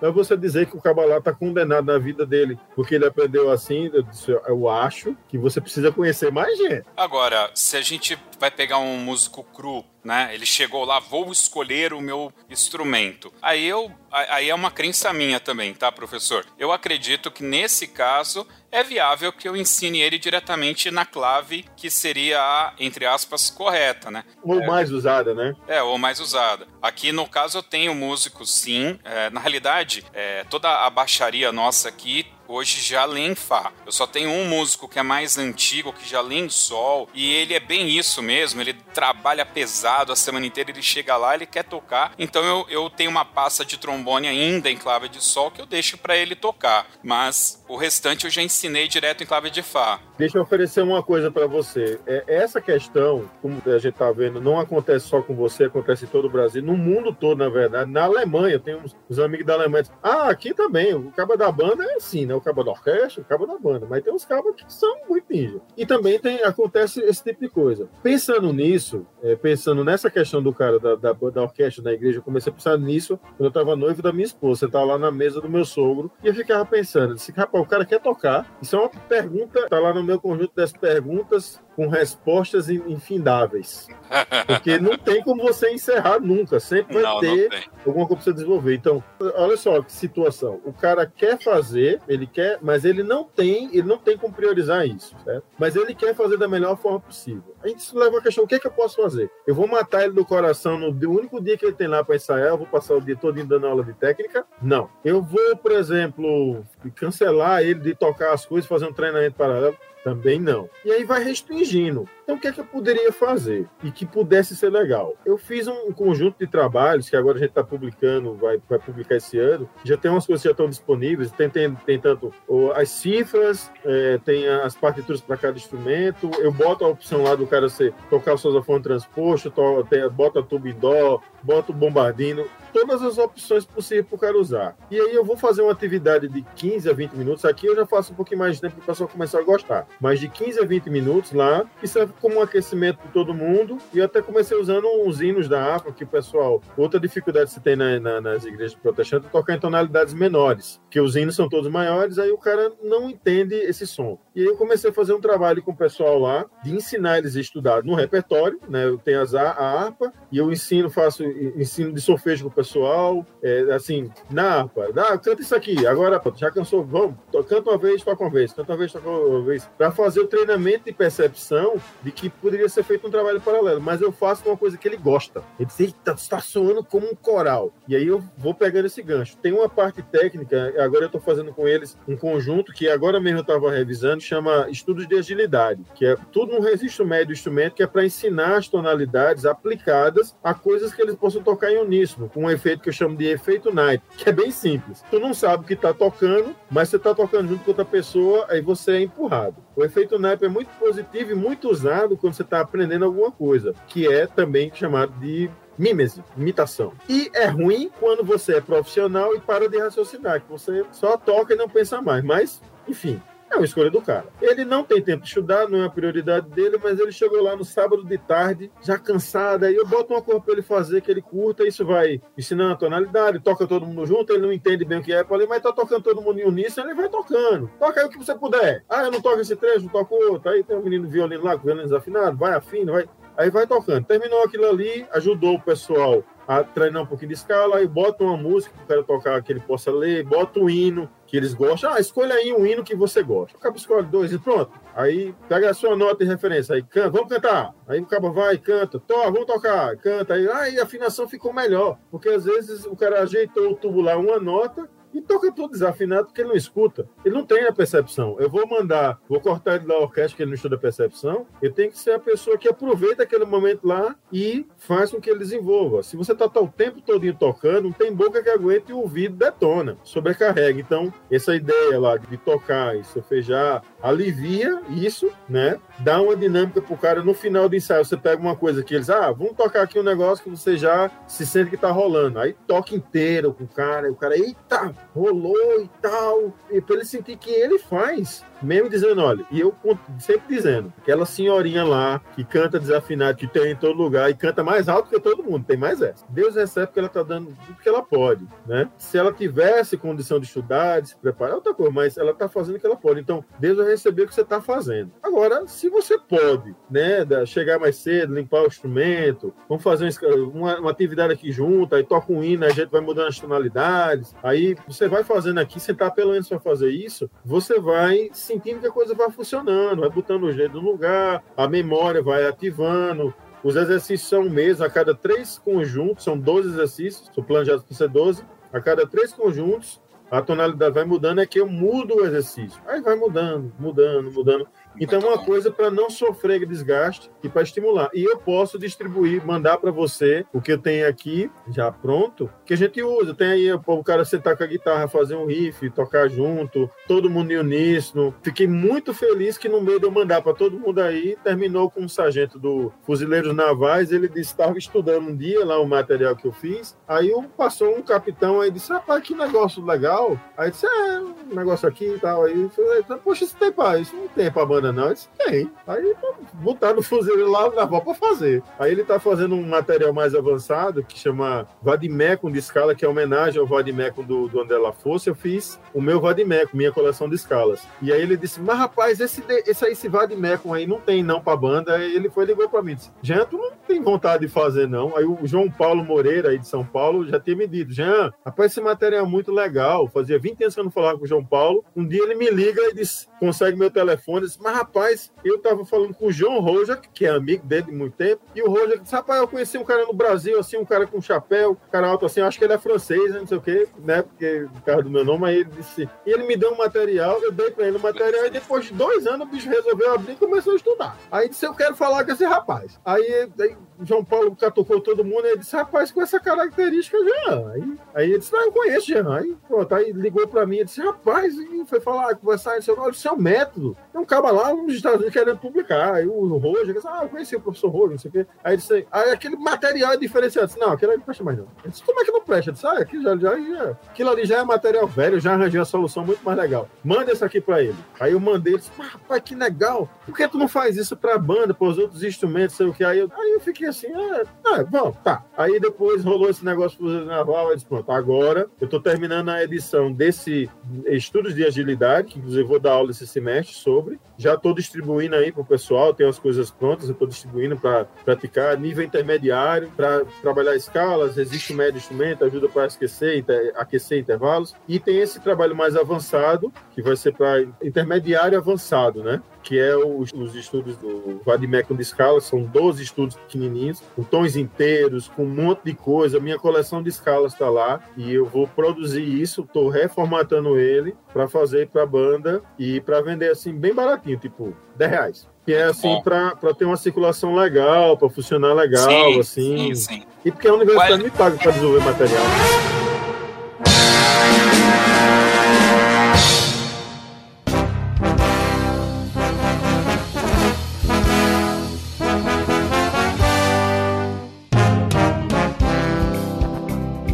Mas, Jean, professor, maestro, mestre, trombonista, enfim, eu gostaria de, desde já, te agradecer esse tempo que você disponibilizou para bater um papo aqui com a gente de algo que é comum a todos nós, que é a música e esse instrumento maravilhoso que é o trombone, que é o que importa, né?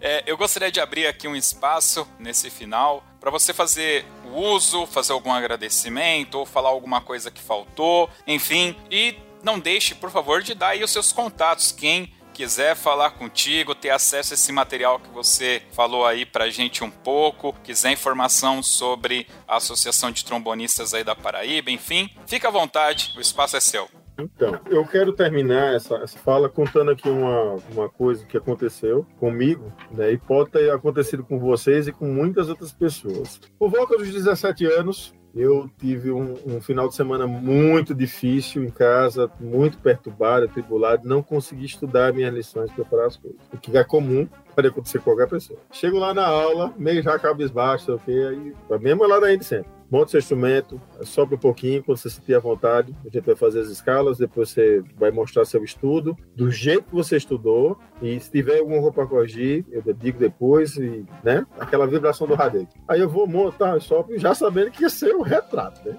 Aí toquei as escalas, toquei tudo isso. Ah, beleza, já tava estudando a escala com duas oitavas, então beleza. Pronto, toco o estudo. Aí eu fui tocar. Toquei, e o bicho lá bem concentrado, parecia que ele tava vendo a coisa mais virtuosa do mundo. Aí terminou, ele disse, certo, esse compasso aqui. Aí eu, beleza, essa frase, esse compasso, essa frase aqui. Aí eu, aí eu toquei, ele disse, muito bom. Toque novo. Toquei de novo, ele disse, ai, senti firmeza, foi massa. Toca mais uma vez. Eu toquei, ele disse, Rapaz, foi sólido. Vá para casa, você entendeu o que você fez aí, entendi. Disse, pronto, faz do jeito que você tocou isso aí, estude o, o, o estudo todinho. Quinta-feira a gente conversa. Fui para casa com um sorriso desse tamanho, memorizei o estudo todinho e na quinta-feira eu vim tocando ele de colo. Para a importância de ver a história que a gente diz é ver a água refrigerante sempre meio cheio, né? O cara, em vez de ficar focando o que eu não sabia fazer, ele foi, aproveitou. No final das contas, eu só sabia, só estava prestando aquele compasso lá.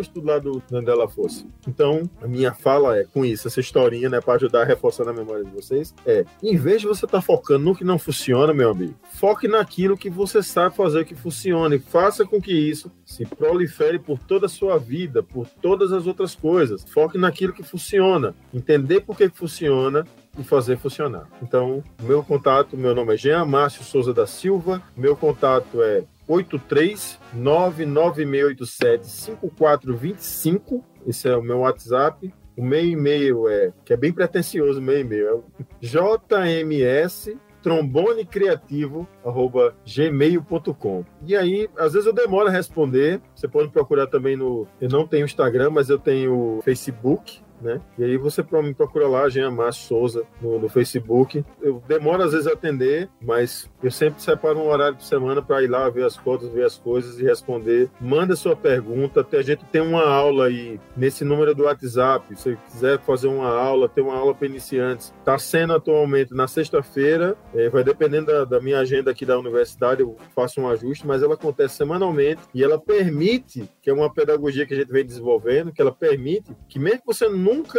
tenha participado dessa aula, você vai ter alguma coisa, porque está falando sobre como estudar. Eu vou pegar exemplos diferentes, normalmente coisas mais elementares e vários exemplos diferentes. O, geralmente, quem entra primeiro na live, eu vou e deixo o cara escolher a lição. Diz, ah, escolha aí a lição que você queria que a gente estudasse. Aí eu vou comentar o máximo possível e uh, meus alunos às vezes, como é que tem saco de tá, passar tanto tempo dando aula da mesma coisa? É porque pode ser o mesmo material, mas as pessoas têm visões diferentes e acaba renovando a sua ótica das coisas. Dificuldade diferente. Ah, eu articulação não sai no lugar, o som, o, o meu agudo, o meu grave, enfim, como estou cansado, não está saindo, enfim. Essas coisas vão fazendo com que o material seja o mesmo, mas com respostas diferentes. Então, se dispõe. A gente tem o Instagram do Encontro de Metais, o FCG, e a gente vai promover ele em setembro, vai começar a trabalhar também. Eu acho que tem um, um preço mínimo que, na verdade, a gente pede, acho que é 17 reais, uma coisa assim, que a gente reverte para as pessoas que ajudam a, a manter a, a, o pessoal de base aqui que fica por trás das câmeras, mantendo o negócio funcionando. Então, Encontro de Metais, o FCG, lá no Instagram. E a gente Muito vai bem. promover mais esse evento quando tiver. O evento da associação já tem um mês mas não tem a data ainda, mas você pode procurar lá no Instagram a TPB, que você vai ver uh, algumas coisas que a gente está fazendo e vai começar a divulgar mais. Procura também lá no YouTube, que a gente vai começar a fomentar coisas aí legais. E também, se você tiver alguma dúvida, perguntas, estou especialmente interessado em você que tem dificuldade, não está entendendo o negócio. É você que eu quero conhecer. Quero o cara que não sabe fazer e quer fazer. O cara fazer. que não tem tempo de estudar, o cara que quer fazer a coisa funcionar, vem conversar com a gente. Tem aí uma galera que está disposta a te escutar e tentar achar alguma solução. Tem muita gente muito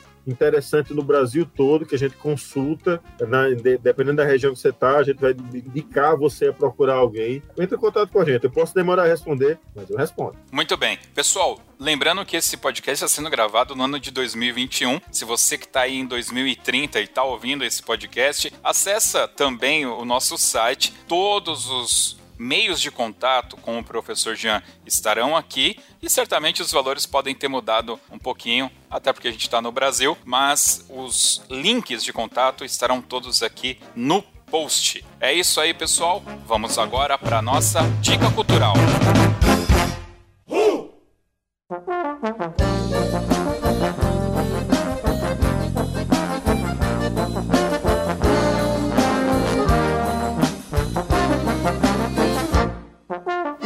Bem, nossa dica cultural aquele momento que os participantes do podcast dão uma dica de um filme, de uma série, de um sabor de pizza, enfim, qualquer coisa. E como é sempre de praxe, nós vamos começar aqui com o professor e trombonista Felipe Sangali. Ah, sempre eu, né? Mas tô preparado, tô preparado. Bom, eu vou indicar um filme, na verdade é um documentário, que se chama Os Últimos Homens em Alepo. Alepo é uma cidade da Síria, né? E esse documentário, ele foca na questão de como que os paramédicos, os médicos, o pessoal da saúde trabalhava no resgate, no cuidado com as vítimas. Trata essa questão da guerra por um lado bastante humano. E dá pra gente ver como a gente é privilegiado, porque você vê cenas de destruição mesmo da cidade. Fique tranquilo, não tem cenas de corpo mutilado, essas coisas eles não mostram, mas é bem impactante. Últimos Homens em Alepo. Muito bem, vamos agora então com Wellington Souza. Caramba, você. Um disclaimer aqui, Wellington. Você escreveu Wellington Souza na sua legenda e eu só te chamo de Castro. Aí o pessoal fica, caramba, será que tem dois Wellington aí? Então vamos lá, agora com Wellington Castro. É, é porque meu nome é José Wellington Souza de Castro.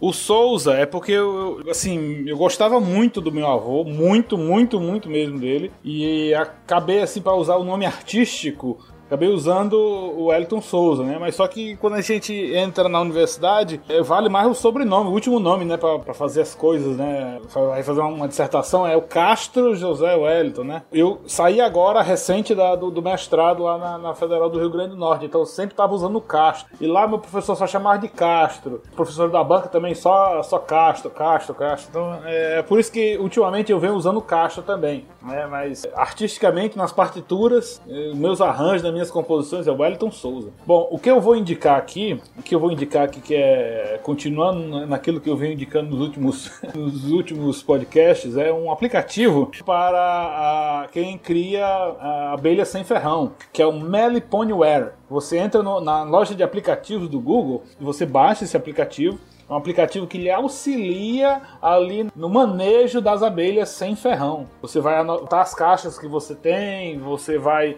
anotar o dia que você vai ter que fazer a divisão delas, se você vai fazer capturas de abelha, então você consegue marcar no GPS onde é que está aquela isca. Então tem um cara de coisinhas assim super interessantes. Quem se aventura pelo, nesse mundo das meliponas, né? Do, do da meliponicultura é, é, é, um aplicativo bem interessante de, de você ter. Tá Vou certo. Baixar, Olha só, meu Deus do céu. Eu, eu, eu, sempre tive um sonho de criar abelha, cara. Eu adoro. Eu, eu, e abelha sem ferrão, fascinado por isso. Aqui na região eu tô vendo. Vou, vou, vou cutucar você sobre isso aí, que eu vou. vou tô querendo. Tem um amigo meu, meu da universidade que comprou uma caixa de, de, de abelha sem ferrão. Deixa eu só lhe dizer um nome de uma pessoa que é viciada nisso, assim, com força. Rômulo Santiago. Tem um amigo demais, Rômulo.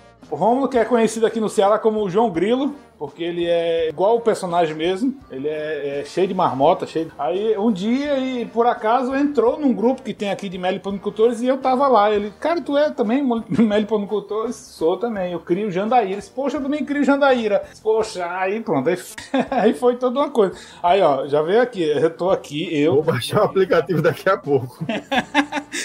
aí tem aqui o, o Rômulo, João Grilo também cria Jandaís. E já tem um professor aqui, Jean, interessado também em criação de Jandaís. Então, olha só, trombonistas combinam com meliponicultura. Dica cultural fazendo efeito. Meu Deus do céu, não... Ai, ai. Bom, então vamos lá agora. Ficou aí então a dica do Wellington, um aplicativo para quem quer cultivar, esse é o nome, criar abelha, porque animal, animal se cria, né? Então tá bom. Muito bem, tá feito. Bom, a minha dica cultural é o seguinte: eu, eu gosto muito de filmes, vocês sabem disso, mas existe uma lista de filmes que meu pai não deixou eu assistir quando eu era pequeno. Por exemplo, A Ira de Khan, eu nunca assisti, ainda não assisti, tá aqui para eu assistir, mas ainda não foi. O Carro, A Máquina do Diabo também é outro que meu pai não deixava assistir. O Ataque das Aranhas Espaciais Gigantes e tal. Bom, eu assisti essa semana um filme chamado Cocoon, de 1987. Esse filme eu vou contar para vocês. O meu pai não deixou assistir porque tem uns, uns, uns ET brilhante, né? Que nada numa piscina. Galera, esse filme, ele só tem uma palavra para descrever ele: lindo lindo. É aquele filme onde não tem o um mal, entendeu? O mal está nas pessoas. As pessoas, o relacionamento entre elas é, é tratado nesse filme. A velhice é tratado também muito forte nesse filme e ele me emocionou. O texto, é, na realidade, ele é um pouco fraco, mas ele carrega bastante nessa questão da velhice, né? O que, que representa, as dores no corpo tal. É incrível como um filme sobre extraterrestres acaba tratando esse tema de uma forma tão bacana, sabe? Eu gostei demais de assistir, gostei de verdade. E o diretor desse filme é o Ron Howard. Puxa, quem é Ron Howard? Código da Vinci, né? Esses filmes mais recentes do Dan Brown Brown foram dirigidos pelo Ron Howard, é um excelente diretor, indico, aliás, todos os filmes dele. E a trilha sonora é feita por um compositor já falecido, que todo mundo conhece muito por causa do Titanic, que é o James Horner. Cara, a trilha não é excepcional, mas ela é muito boa. É muito boa de verdade. Fica aqui então minha dica, Cocoon, dá o seu jeito, porque vale a pena, mas eu vou dar uma dica aí, tem no YouTube, é só procurar. E tem o Cocoon 2, que eu ainda não, não assisti, vou, mas pretendo assistir, porque esse primeiro filme realmente foi muito legal. Fica aí a minha dica, o filme Cocoon, de 1985. E para terminar, a dica cultural que importa, do nosso professor Jean Márcio. Qual que é a sua dica, professor? Eu tava vendo aqui as informações, que é um filme que me marcou muito. É o menino que descobriu o vento, sobre perseverança e sobre se descobrir enquanto utilidade. É muito legal, tem na Netflix, né? Inspirado por um livro de ciências, um garoto constrói uma turbina eólica para salvar seu vilarejo da fome, baseado em uma história real. Então tem lá na Netflix, é muito legal, muito legal mesmo, muito emocionante. Tem várias outras coisas, mas isso assim, quando você falou, uma coisa que você marcante, pô, o menino que descobriu o vento foi muito legal. E é uma produção recente. É um filme original da Netflix. E assim, a Netflix ela tem muita coisa ruim e de repente surge coisas muito boas. E esse filme é um dessas coisas muito boas, né? É, ele teve até filme indicado ao Oscar, se não me falha a memória. Começou, não vou falar só isso, porque isso dá na cabeça assim o que que me chamou Tem a atenção. vários. Perseverança, pô, isso aí é. Começa por esse aí que é legal. Muito bem, então atendendo a pedidos, vai entrar agora de forma definitiva no Toque 2 o Desdica! É isso. Cara, e eu vou começar aqui já pra quebrar, já pra dar tempo pra vocês lembrarem um aí. Eu tô na metade são oito episódios. Eu tô assistindo uma série animada da Netflix chamada In- não é nem indestrutível, incrível, in Invencível. Invencível. Mas que bomba! Que perca de tempo. Meu. Olha, meu, eu tô no quarto capítulo. Eu tive, eu já desliguei e liguei umas três vezes, não consigo nem ir pra frente. Eu não entendi até agora. Se você tirar todos os palavrões e todas as cabeças que explodem, não sobra nada. Nada, nada, nada, nada. É, é péssimo assim, olha. Não assistam porque não vale a pena é a minha desdica, o Invencível. Não assistam, não vale a pena, pessoal. Pra ver palavrão e cabeça explodindo, tem muitos outros filmes melhores. É, cara, eu, eu, eu- eu queria entrar no debate, né? Mas assim, você indicou o Cocu, né? Então, peraí, eu, eu, eu, eu sei de onde é que vem é, essa- esse seu gosto. E, e ele gosta, cara, daquele. né, aquele. Ué, é Friends. Não, Friends não. É, Friends é legal, mas é, tem um que. tem- Friends é péssimo, meu Deus do céu. Bom, a minha desdica seria o legado de Júpiter, né? Josilei, que não gostou do In- Invencível, cara, esse eh, o legado de Júpiter é uma porcaria mesmo, assim. É ruim, cara. O que é aquele cabelo e aquela barba? E quando você vê a informação de que eles gastaram 200 milhões de dólares pra fazer aquela porcaria. Então, assim, é, não perca seu tempo assistindo. Concordo. Não, não, não. É, é- é junto com esse Invencível aí. Tá na mesma. Vai lá, Felipe. Bom, a minha desdica é a quinta temporada de Prison Break, que é ah, nada mais do que uma enrolação pra continuar, porque acabou na quarta, pelo amor de Deus. Não, qualquer coisa depois da terceira não precisava existir, né, cara? Friends, depois da terceira não precisava existir. Mas é. Brincadeira. Filha da mãe. A terceira é, é- é a melhor temporada de Friends é, Friends é a terceira.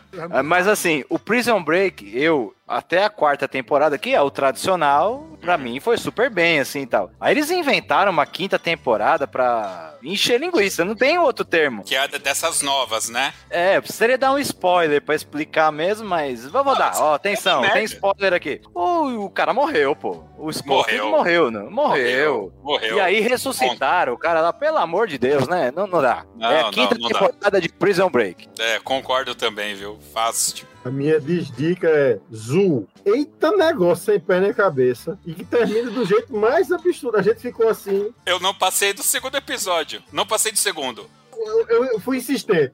Não, não dá. Não, não é possível, É. não. não. Aí a gente No tava aqui, começo- tava, minha esposa fazendo crochê, eu mexendo no computador e, e o negócio rolando, né? E foi, foi. Eu disse, não, mas não é possível. O negócio foi ficando cada vez mais cabuloso, mais sem futuro, mais sem pé nem cabeça. E, e acho que foi cortado, né, de imediato, assim, gente, vamos morrer com esse negócio. Aí acaba de uma maneira assim, já, o negócio não tinha pé nem cabeça nenhum, aí acaba sem, acaba sem resolver. Porque eu disse, não, tem que acabar com isso. Alguém de bom senso disse assim, tem que Acaba. acabar com isso. Acaba. Não, porque eu disse, tu quer assistir e dizer assim, não é possível que tenha um pessoal que fica produzindo as coisas e que ele não entendeu que esse negócio não vai pra canto nenhum mais. Eu quero saber como é que ele vai concluir isso. E terminou sem conclusão. Ainda de ser uma mazela do começo até o final, ainda terminou sem nenhuma conclusão assim, nenhuma, nenhuma. Olha a pena. Essa daí é, é aquela série, é Zoom, é de zoológico, né? Os animais se rebelam. O que mata é que a premissa é bem legal. Só que é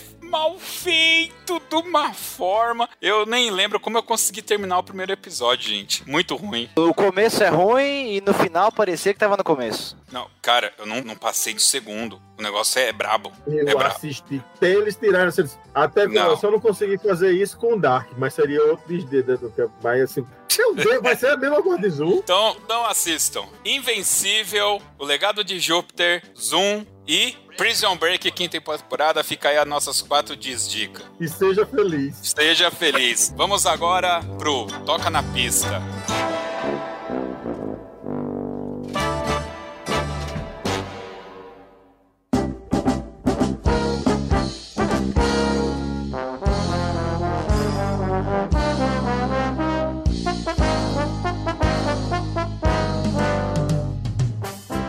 Bem, para finalizar esse toque 2, maestro Jean, professor Jean, o toca na pista é aquele momento onde o nosso convidado escolhe uma música pra gente tocar aqui no final. Não pode ser, tá, qualquer música, né, Felipe Sangali? Não, não. A gente tá pegando muito no pé dos convidados. Que é assim, professor, tem que ser uma música que te marcou. Pode Tem ser popular, tem que ter um porquê. Vou escolher essa música porque me causa uma lembrança, ou... enfim, aí é contigo. Eu digo agora pra você, nem pestanejo. A gravação de Espinha de Bacalhau do professor Radegundes com a Camerata Brasílica. Caracoles, espinho de bacalhau é o nome da música. É um choro bem famoso, muito famoso. Não, e assim, foi impressionante, a gravação é impressionante. Na verdade, o que eu mais gosto é a gravação do Brazilian Trombone. É, aliás, Trombone Brasileiro, que é a última faixa do, do, do disco Trombone Brasileiro do Radegundes Feitosa. Radegundes Feitosa e Maria Tereza Madeiro, o nome da pianista. Cara, aquela gravação é cab... bicho é cabuloso demais, cara. Assim, eu assisti aquilo ao vivo, depois desse dia, aí ele fez essa frase, você já pensou que você pode fazer com o trombone? Eu tava ainda assim, né? Foi muito cabuloso. O bicho gravou o disco, foi em 94, ele gravou o disco só em 97. E aí as pessoas, ah, como ele memorizou tudo isso? Bicho, o cara estudava toda semana, duas horas por dia do disco dele. Quando o negócio se comprou, tava tocando fogo, assim. Em 94 já era um cara com um som espetacular, assim, uma coisa fantástica. Então, trom- trombone brasileiro, Radegundes Feitosa, Maria Tereza Madeiro, Espinha de Bacalhau. É muito bem. Bom, Wellington Castro, muito obrigado por promover esse encontro aqui com o professor Jean. Foi fantástico. Um papo que era para ter durado uma hora. Nós estamos batendo duas horas fácil aqui. Felipe Sangali, muito obrigado pela sua participação, todo o apoio ao Toque 2. Professor Jean, as portas estão sempre abertas aqui. Sempre que quiser aparecer, só tocar a campanha que a gente abre aqui para ti, tá bom? Muito obrigado. É um prazer, Josilei, Felipe, Wellington. Vou mandar disponibilizar para vocês a- as coisas aqui que tem. Pode fazer lá usar para igreja e para outras coisas. Tem muita coisa que a gente já disponibiliza, porque assim, poxa, eu sou funcionário público. Funcionário público serve ao público, não faz favor ao público, serve ao público. Então, no dia que eu parar de ter alguma utilidade para o público, eu tenho que me aposentar. Grande abraço, gente. Foi um prazer conhecer vocês. Espero que a gente tenha outras oportunidades. Quando tiver alguma novidade aí para lançar alguma coisa legal, eu cutuco vocês para falar um pouco mais dessas coisas. Se puder ser de alguma utilidade, por favor, não deixe de entrar em contato com esta pessoa que vos fala, que eu gostaria muito de poder ser útil e continuar sendo útil. Beleza? Muito bem. Para você ouvinte que chegou até aqui, o nosso muito obrigado. Não deixe de acessar o nosso site toque2.com.br e para ouvir esse e outros podcasts do Toque 2, acesse e procure através do Spotify e nas nossas redes sociais. É só procurar Segue a 2 pra gente no Spotify. Segue a gente no Spotify. Isso daí. É isso aí mesmo. Valeu, pessoal. Até o próximo Toque 2. Valeu! Cria abelhas.